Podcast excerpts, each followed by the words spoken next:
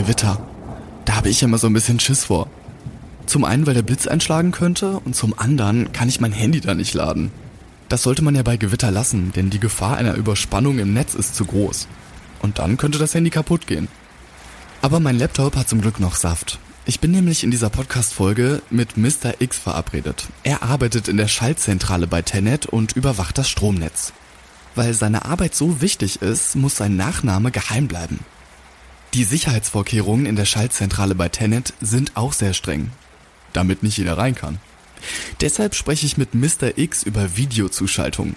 Gewitter, Sturm und Schnee sind seine Feinde, denn das kann zu Störungen im Stromnetz führen. Aber gegen die hat er immer eine Lösung parat. Jeder von uns muss in der Lage sein, auch Entscheidungen für Situationen zu treffen, die zum ersten Mal auftauchen. Ne? Es gibt nicht für alles ein Buch, ein Ordner, dem ich nachschlagen kann und schauen kann, so und so muss ich das jetzt machen, sondern es gibt immer wieder Situationen, die neu sind und ich muss in der Lage sein, darauf zu reagieren. In dieser Episode erfahrt ihr, wie die Sicherheit im Netz gewährleistet bleibt, warum Mr. X jeden Tag auf elf Monitore schaut und was er jeden Tag mit seinen Kolleginnen und Kollegen am Telefon bespricht. Entlang des Stroms. Ich bin Simon. Beim Podcast Entlang des Stroms von Tenet kommt ihr mit auf eine Reise zu interessanten Themen, die die Energiewende voranbringen. Bei unseren Stops lernt ihr kluge Köpfe und ihre packenden Geschichten kennen. Eine neue Episode von Entlang des Stroms und äh, ich spreche jetzt mit Mr. X. So war es vorgesehen, denn seinen Nachnamen zumindest darf ich in dieser Folge nicht verraten und ich sage Hallo Mr. X oder du hast äh, vorhin schon gesagt, äh, ich darf dich auch Markus nennen. Hi. Selbstverständlich. Hallo Simon. Du arbeitest am Herzen der Energiewende. Bei dir laufen alle Fäden zusammen und zwar in der Schaltzentrale. Erklär uns doch mal, was ist das genau, eine Schaltzentrale? Jo, äh, wir haben äh, vier Schaltleitungen bei uns bei Tenet. Zwei davon in Holland, also in den Niederlanden und äh, zwei davon in Deutschland, in Lehrte und in Dachau. Und dort haben wir viele Arbeitsplätze, wo jede Menge Leute rund um die Uhr 24 Stunden am Tag, sieben Tage die Woche sitzen und auf das Netz aufpassen und ja, es betreiben und sicherstellen, dass der Strom schön vom äh, Erzeuger bis zum Kunden fließen kann. Du sitzt in Lehrte bei Hannover, vielleicht äh, damit man das so ein bisschen geografisch äh, einordnen kann. Ähm, wie kann ich mir das vorstellen? Wie sieht das aus, so eine Schaltzentrale? Ist das einfach ein großes Umspannwerk und du sitzt dann da äh, in so einem Kontrollraum? Kontrollraum ist richtig. Wir sind zufällig auch neben einem Umspannwerk. Ähm, das ist vielleicht so ein bisschen aus der Historie gewachsen. Weiß ich gar nicht so ganz genau. Aber äh, eigentlich haben wir ähm, mit der Nähe zu einem Umspannwerk gar nichts zu tun. Wir sind der Verbindungsknoten, äh, das äh, der Raum zu, mit den mit den Verbindungen zu all unseren Umspannwerken, zu all unseren Elementen, äh, die wir die wir betreiben, ob das HGÜs sind oder oder Konverterstationen von Offshore-Anlagen auf hoher See oder halt normale Umspannwerke oder auch Kraftwerke oder viele Telefonleitungen unter anderem, die uns mit unseren Nachbar-TSOs, ne, TSOs für Übertragungsnetzbetreiber zu Englisch Transmission System Operator verbinden und dann telefonieren wir mit denen und sprechen über das, was anliegt, das, was schief läuft, das, was gut läuft und lösen Probleme und ja, das, also wir telefonieren ganz viel, haben ganz viele Monitore. Wir sehen auf unseren Monitoren, was passiert, wie, wie viel Leistung gerade auf einer Leitung fließt, wie hoch die ausgelastet ist. Und das ist ein sehr spannender und unglaublich vielschichtiger Job. Okay, und den Raum, also ihr sitzt dann da, habt dann wahrscheinlich auch eine Landkarte vor euch und da sieht man dann, okay, auf der Leitung ist jetzt gerade so und so viel, das muss ich jetzt da und da umleiten, oder wie? Ja, ich habe elf Monitore vor mir im Normalfall. Einen großen. Oh, das sind viel. Ja, stimmt. mehr als man normalerweise bei sich zu Hause hat oder mehr als man normalerweise auf dem Arbeitsplatz hat. Und dieser große Monitor, da habe ich, hast du schon ganz recht, eine große Karte vor mir, die das Netz abgebildet hat. Nicht nur mein Netz, sondern auch von den Nachbarn Teile des Netzes. Wir gucken ein bisschen nach Dänemark, wir gucken nach Holland, wir gucken zu Amprion, das ist im Westen. Wir gucken ein bisschen in Österreich hinein, äh, Tschechoslowakei auf der anderen Seite, 50 Hertz bis nach Berlin. Und äh, so ringsrum äh, haben wir von jedem unserer Nachbarn einen Teil des Netzes aber am wichtigsten ist natürlich unser eigenes Netz. Alle unsere Leitungen, ne, Höchstspannungsleitungen, das heißt 380 und 220 kV Leitungen können wir beobachten. Unsere Umspannwerke mit allen einzelnen Elementen, Leistungsschalter, Trenner, Erder und äh, alles zusammen ergibt dann das Netz.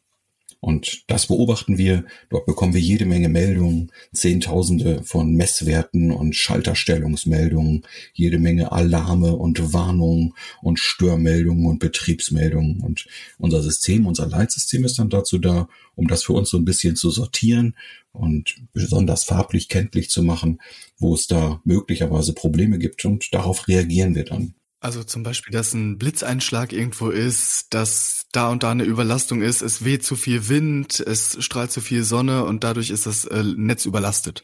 Genau. Und wenn, wenn zum Beispiel ein Blitz eingeschlagen ist, wenn ein Leistungsschalter kaputt gegangen ist und ich dort ausschalten muss, dann wird das, äh, wird das berücksichtigt und es gibt sich dadurch dann ein neuer Lastfluss und dann habe ich möglicherweise Einschränkungen auf dem Parallelsystem und das weiß ich dann im Vorfeld.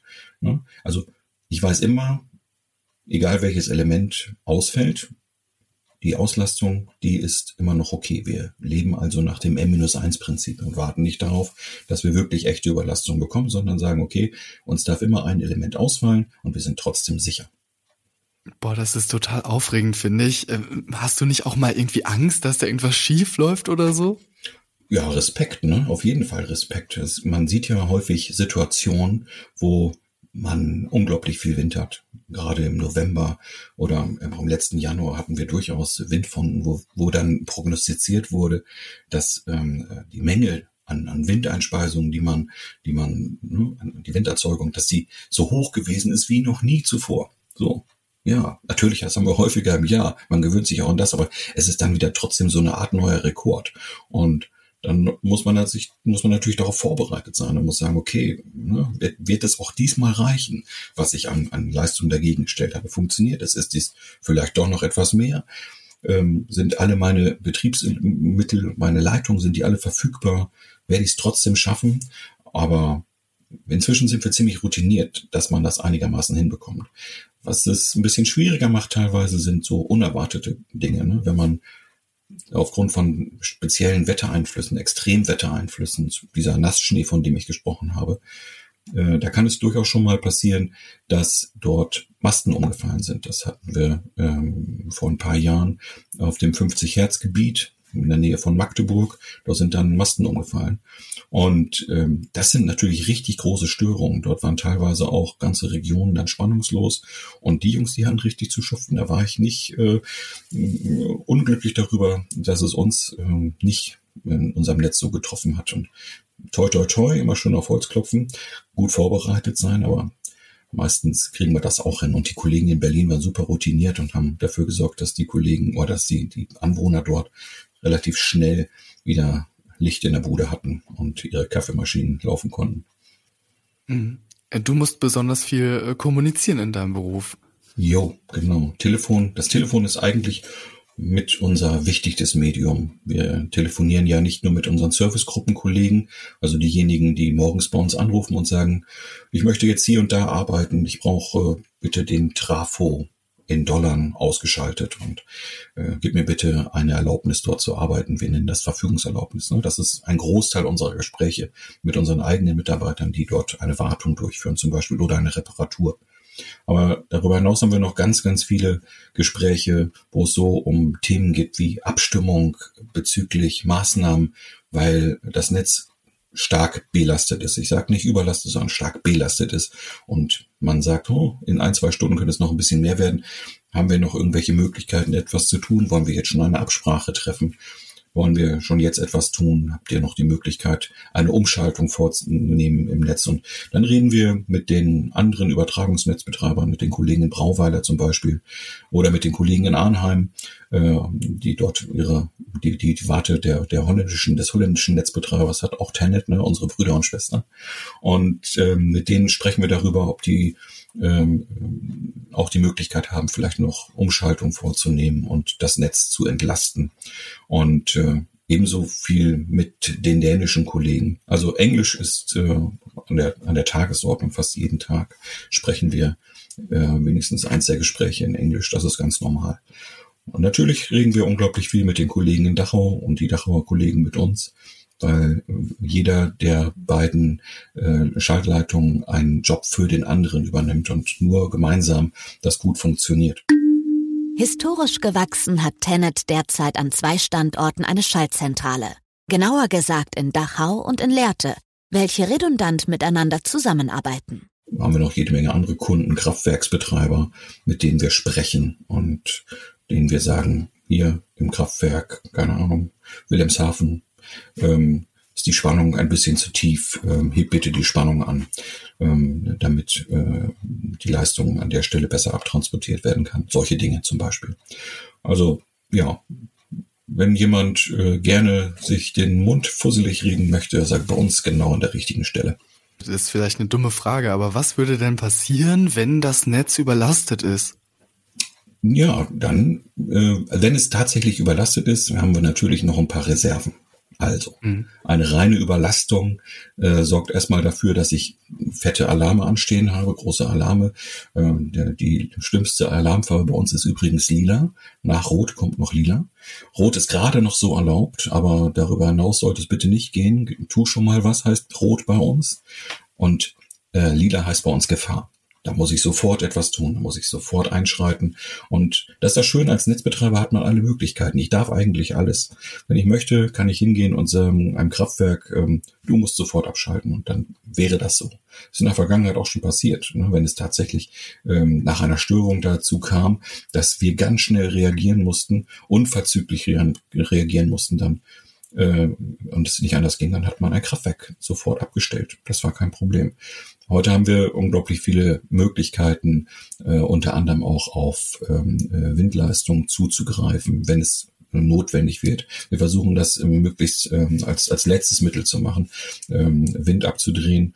Ähm, ist zwar tatsächlich, weil das Netz noch nicht gut genug ausgebaut ist an der Tagesordnung, aber ähm, naja, wir versuchen das eben als letztes Mittel zu machen. Das schreibt uns auch der Gesetzgeber vor. Ähm, ne, die haben einen Vorrang und das ist auch gut so. Und wenn es drauf ankommt, müssen wir das halt tun und die Möglichkeiten sind da. Aber wegen einer Überlastung äh, zu riskieren, dass es zu einer Störung kommt, das wollen wir doch tunlichst vermeiden. Das kommt eigentlich auch nicht vor. Wir müssen dann eingreifen und das kostet Geld, ja. Aber am Ende ähm, kriegen wir das bislang immer noch ganz gut hin. Also, was würdest du denn sagen, welche Faktoren spielen da eine Rolle, damit das Stromnetz zu Hause bei uns stabil bleibt und jeden Tag ist? Naja, Vorschau, äh, eine, eine, eine gute Prognose, viele Daten. Wir brauchen eine gute Information über das Netz. Wir müssen hingehen und das äh, im Vorfeld gut berechnen können, damit wir die besten Maßnahmen ähm, ergreifen können, die notwendig sind. Und die einfachsten Maßnahmen, wenn es eben geht. Und eine, ein gut ausgebautes Netz ist natürlich auch notwendig. Je mehr Leitungen wir zum Beispiel von Norden nach Süden haben, desto weniger häufig müssen wir einschreiten. So schwere Szenarien. Was war so das schlimmste Szenario, was du schon mal erlebt hast und wie bist du dann mit der Situation umgegangen? Ja, wir hatten ein Erlebnis, das ist schon ein paar Jahre her. Ähm, das war gar nicht, da ging es gar nicht um eine große Belastung der, der, der Stromkreise, sondern um, um eine, ein, einen kompletten Netzknoten, den ich verloren habe. Das soll heißen, also ne, der war nicht irgendwie weggelaufen, sondern ich hatte eine große Störung und ähm, dort sind dann beide Sammelschienen ausgelöst und der komplette, dieses komplette Umspannwerk war nicht mehr versorgt.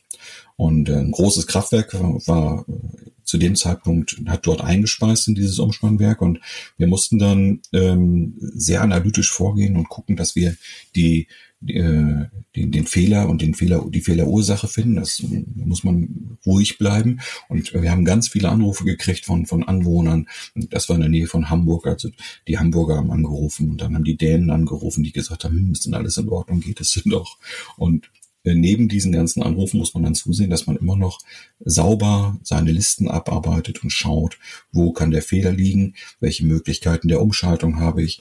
Und da war ich ganz glücklich, dass ich einen erfahrenen Kollegen neben mir hatte, ähm, mit dem wir dann äh, Schritt für Schritt die einzelnen Elemente umgelegt haben auf eine noch freie Schiene, freie Sammelschiene.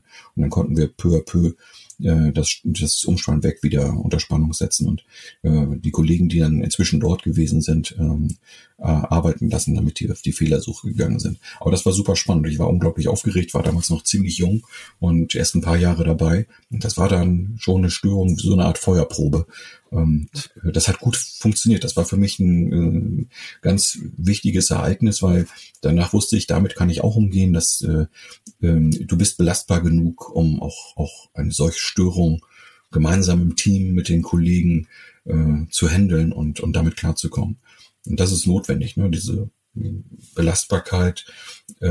Das weiß man ja selber von sich gar nicht so ganz genau. Wie belastbar bin ich eigentlich? Ne?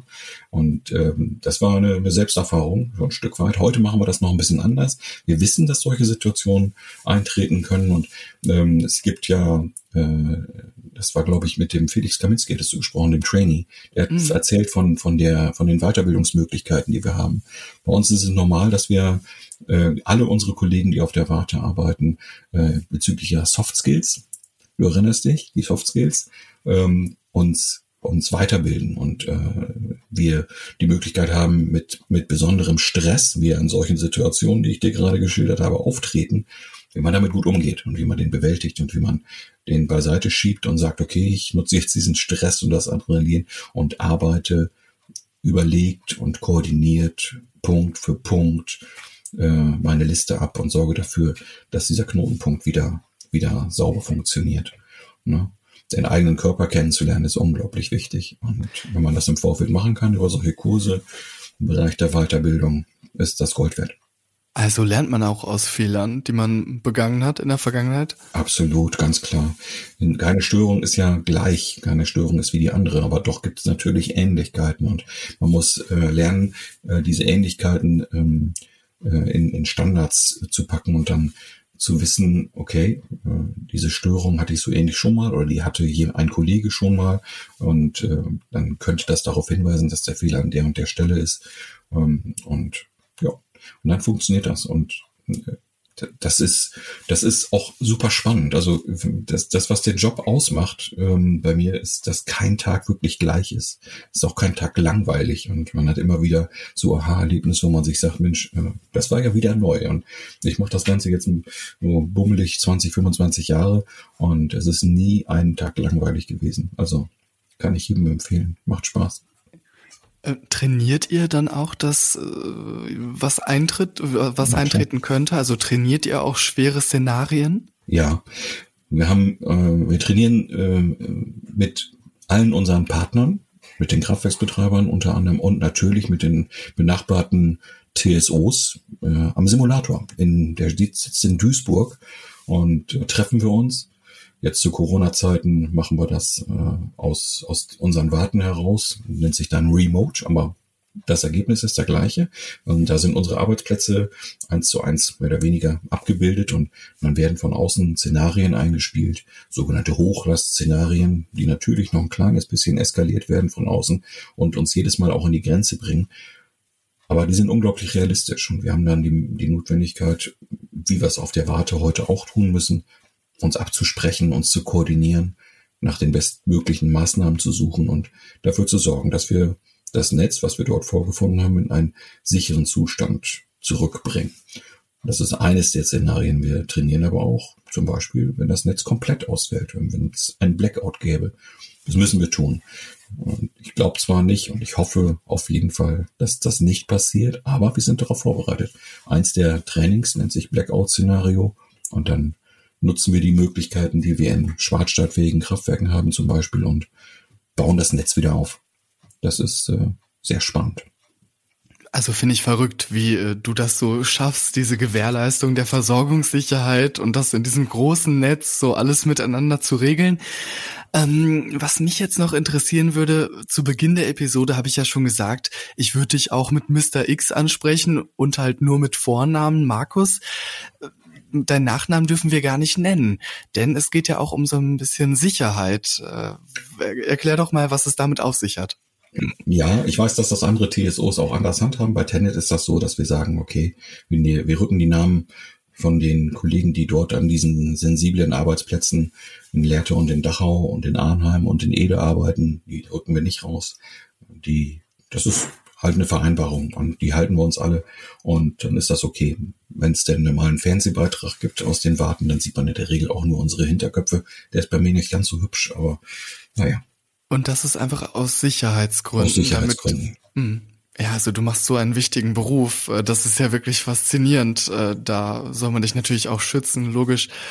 Ähm, du hast es eben schon angekündigt oder so ein bisschen erwähnt, du bist schon 26 Jahre im Beruf. Das finde ich verrückt. Ähm, ich selber bin nicht mal 26, also du bist länger im Beruf, als ich äh, alt bin. Ähm, wie, du hast wahrscheinlich viele Kolleginnen und Kollegen kommen und gehen gesehen. Wie ist denn so die Arbeit bei euch im Team? Seid ihr ein buntes Team? Ihr müsst doch auch gut zusammenarbeiten können.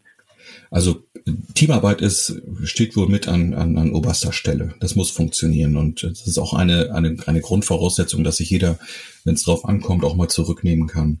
Und ähm, wir, aber wir versuchen halt ähm, viel miteinander zu tun. Wir müssen uns aufeinander verlassen können. Diese Störungen, von denen ich gesprochen habe, da ist Teamarbeit absolut unerlässlich. Nur im Team kriegen wir diese Probleme gut in den Griff und wir sorgen schon dafür, dass die Stimmung gut ist und ähm, das, das ist so. Das äh, rede ich mal auch für Dachau und sicherlich auch bei uns in Lehrte ist das so, dass die Teams sich gut verstehen und wir, äh, wir sind sehr glücklich, sonst hätte ich das auch so lange nicht gemacht und viele Kollegen, die gekommen und gegangen sind, sind meist nicht deswegen gegangen, weil äh, die Teams nicht, naja, oder das Team Spirit nicht gepasst hätte, sondern eher deswegen, weil sie eine gewisse Altersgrenze überschritten haben und deswegen gegangen sind. Also wir haben ähm, schon auch Fluktuation, selbstverständlich, wenn jemand, ähm, und da sind wir auch glücklich drüber, der Meinung ist, er müsste an anderer Stelle äh, arbeiten, dann ist die Erfahrung, die er bei uns in den Schaltleitungen gemacht hat, sicherlich ganz, ganz wichtig und äh, sind wir auch sehr glücklich, wenn da mal jemand äh, heraustritt und, und an anderer Stelle den Job weitermacht.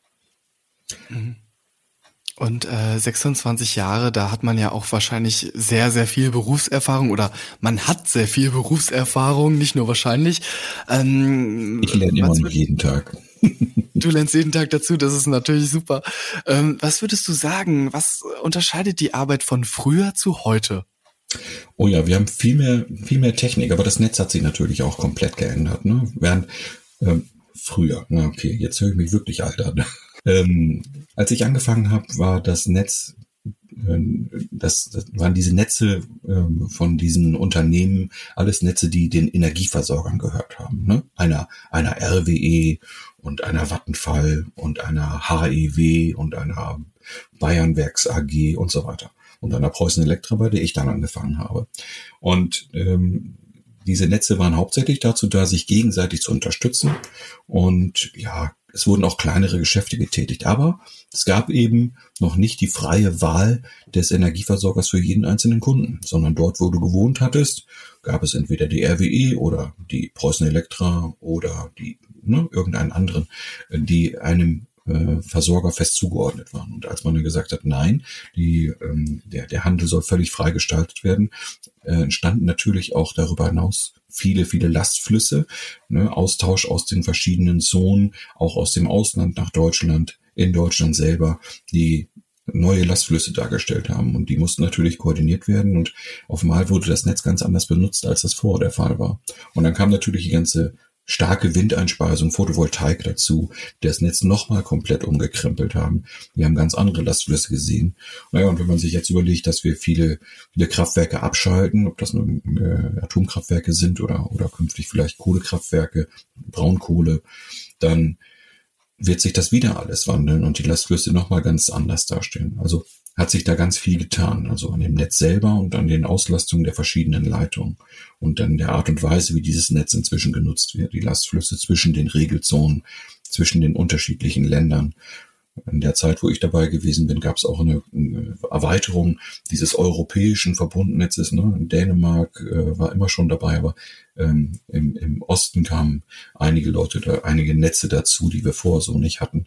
Und das Netz ist immer größer geworden und nicht nur stabiler, selbstverständlich, weil es anders benutzt wird. Aber wir haben Systeme dazu bekommen, neue Leitsysteme, die viel mehr konnten als das, was wir früher konnten. Wir konnten viel oder wir sehen inzwischen viel, viel mehr, als wir früher gesehen haben. Und ähm, ja, als ich angefangen habe, gab es dieses regelmäßige Training. So in der Art und Weise auch noch nicht. Es gab diesen Simulator, von dem ich gesprochen habe, damals noch nicht. Den gab es erst ein paar Jahre später und musste noch entwickelt werden. Das war total spannend.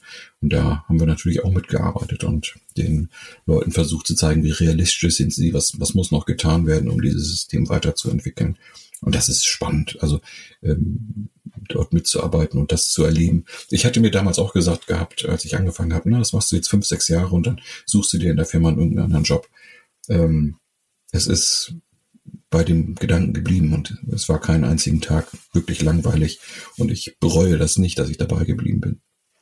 Ja, aber das ist doch eine richtig schöne Aussage, oder? Also man wünscht sich doch eigentlich nichts mehr, als dass man glücklich ist in seinem Beruf, oder? Genau. Warum hast du dich überhaupt für den Job entschieden damals? Ja, während des Studiums wusste ich das noch gar nicht so ganz genau. Ähm, ich habe Elektrotechnik studiert in Braunschweig und Hochspannungstechnik, Energietechnik. Äh, dieser Job war dann ausgeschrieben worden und ging es um diese Leitungen, unter denen ich immer hergefahren bin, wenn ich nach Hause gefahren bin. Und äh, die hatten mich immer schon fasziniert. Äh, ja, und hatte dann die Möglichkeit dort ähm, mich zu bewerben hatte das große Glück, den Job zu bekommen und dabei ist es dann geblieben und ähm, ja, wahnsinnig spannend auf jeden Fall. Würdest du sagen, du hast eine Sinnhaftigkeit in deinem Beruf oder eine Mission, die du verfolgst? Oh, eine Mission, das äh, hört sich ganz schön groß an. Ähm, jeder von uns versucht, den Job so gut wie möglich zu machen. Und ähm, ja, ja, natürlich hat das einen Sinn, was wir da tun, ganz klar. Und nicht immer machen wir das perfekt. Aber wir sind, wir sind schon ganz gut bei Tenet. Das, das auf jeden Fall. Und wir haben, wir sind ja das Land, was, ähm, oder der, die Regelzone, äh, der Bereich Deutschlands, wo wir, ähm, was, was so Redispatch angeht, hat man noch gar nicht darüber gesprochen, aber ne, dieses Verfahren von Kraftwerken, äh, das nennen wir bei uns Redispatch. Diese, diese Redispatche waren bei uns quasi als erstes am Laufen und wir haben die meiste Erfahrung mitgebracht und hatten die meisten Eingriffe in, ins Netz und diese Erfahrung äh, konnten wir natürlich weitergeben an, an andere Kollegen, auch bei anderen TSOs und dort dafür sorgen, äh, dass die ihren Job auch in, in ähnlicher Art und Weise gemacht haben und man setzt dann schon auch gewisse Standards und das macht absolut Sinn, natürlich. Das macht auch Spaß und das befriedigt auch. Und äh, ich gehe nicht nach Hause ähm, äh, mit, mit, mit der Befürchtung, etwas äh, ganz Falsches gemacht zu haben, sondern schon dafür gesorgt zu haben, naja, dass bei dir zu Hause die Kaffeemaschine gut funktioniert. Ja, das äh, danke, danke dafür, dass du meine Kaffeemaschine am Laufen hältst und meinen Fernseher und so weiter. Ähm, wenn sich jemand jetzt denkt, Mensch, das ist so ein interessanter Beruf, den möchte ich auch ausüben. Du hast ja auch gesagt, äh, ihr braucht noch Verstärkung im Team. Was muss er können? Muss er irgendwas mitbringen? Ein Studium eventuell oder einfach nur Begeisterung für den Beruf? Ein bisschen technisches Grundwissen ist schon ein bisschen notwendig, klar. Man lernt zwar viel auch beim Job, aber ein technisches Studium, Elektrotechnik im Bestfall, ist schon sinnvoll. Und ansonsten so ein bisschen auch Begeisterung äh, für den Job als solches ist notwendig, weil jeder von uns muss in der Lage sein, auch Entscheidungen für Situationen zu treffen, die zum ersten Mal auftauchen. Ne? Es gibt nicht für alles eine Kladde, ein Buch, ein Ordner, äh, in dem ich nachschlagen kann und schauen kann, so und so muss ich das jetzt machen, sondern es gibt immer wieder Situationen, die neu sind und ich muss in der Lage sein, darauf zu reagieren. Wer das kann, und bereit ist, viel zu lernen. Die Ausbildung, bis man bei uns äh, eigenverantwortlich sitzen darf, dauert anderthalb Jahre circa. Wir brauchen immer Leute, frische Leute. Auch gerne direkt vom Studium, das macht gar nichts. Ja, Markus, vielen, vielen Dank, dass du mir so viele coole Sachen über deinen Beruf erzählt hast. Das ist wirklich spannend. Ja, gerne. Danke. Dir. Die Arbeit von Markus ist mit der eines Fluglotsen zu vergleichen. Er muss immer alles im Blick haben und dabei schnell und spontan auf Störungen und Überlastungen im Netz reagieren. Das Telefon ist dabei eines seiner wichtigsten Arbeitswerkzeuge. Damit in Zukunft weniger eingeschritten werden muss, ist es also wichtig, dass die Stromleitungen in Deutschland weiter ausgebaut werden. Alle Fachbegriffe und Jobangebote von Tenet findet ihr in der Episodenbeschreibung. Abonniert den Podcast, dann verpasst ihr auch keine Folge. Unser Gespräch war wirklich interessant. Mir ist jetzt auch aufgefallen, dass das Gewitter aufgehört hat. Also kann ich mein Handy wieder laden. Seid auch beim nächsten Mal mit dabei auf unserer Reise entlang des Stroms.